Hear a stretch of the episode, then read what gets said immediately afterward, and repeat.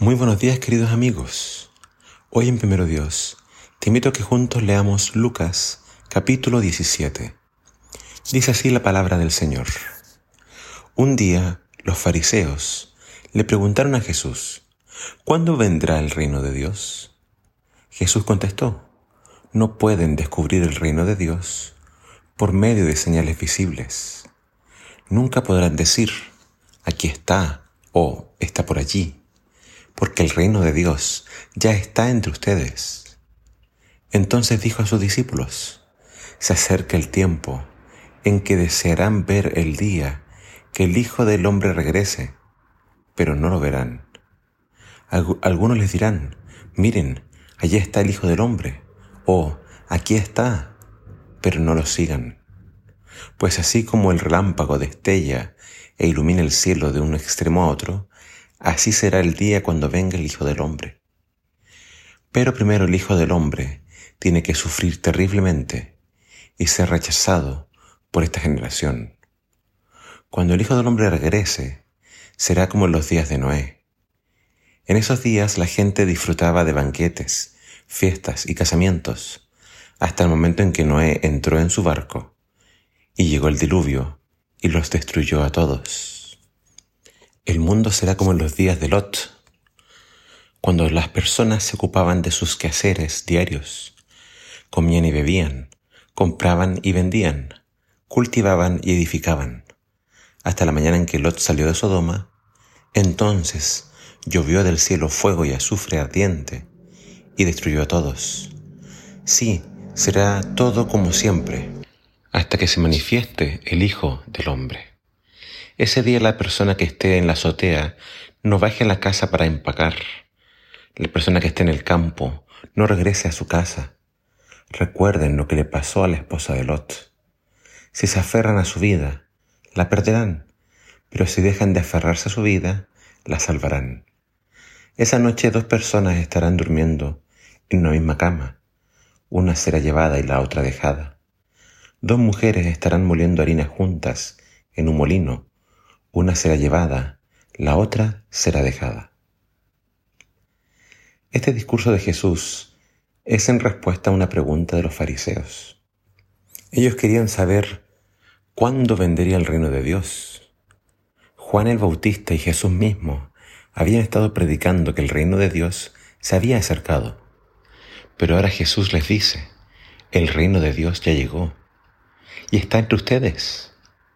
Con la llegada de Jesús, el Hijo de David, el Mesías, el Rey de Israel, ya había llegado el reino de Dios.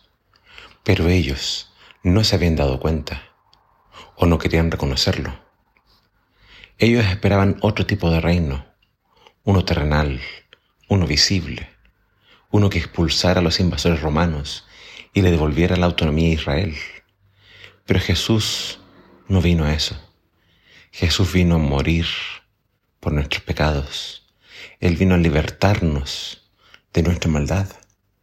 Jesús les advirtió una vez más que Él debía padecer y ser rechazado por esta generación, pero después volvería.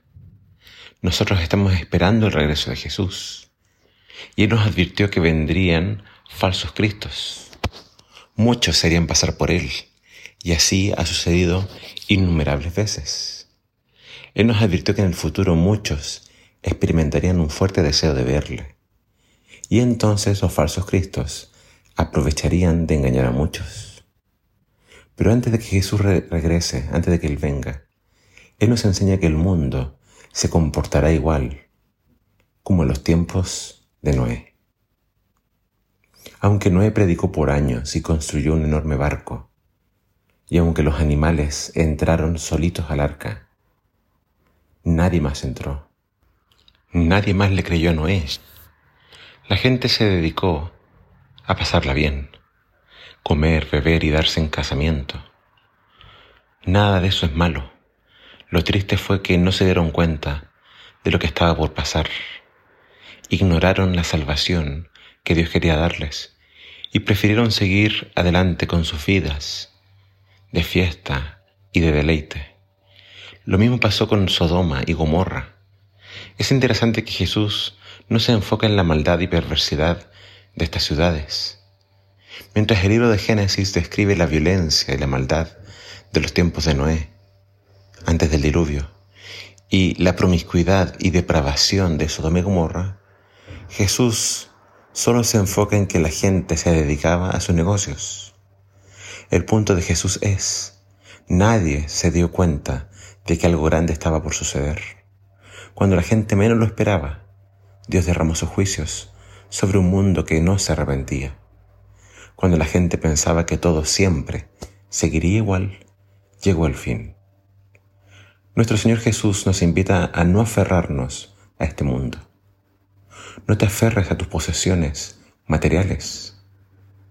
Llegará, llegará, una última y final persecución contra todos los hijos de Dios y tendremos que dejar todo atrás. La esposa de Lot no fue capaz de dejar Sodoma atrás y se convirtió en una estatua de sal. No te apegues a lo material. Es cierto que has trabajado mucho para conseguirlo pero Dios quiere que te enfoques en lo que Él está preparando para ti en el cielo y que te olvides de lo que tú has construido aquí en la tierra. Quien renuncie a todo se va a salvar. Quien se aferre a todo se va a perder. Mi deseo es que cuando Jesús regrese, tú estés preparado para irte con Él a su reino eterno. Que el Señor te bendiga.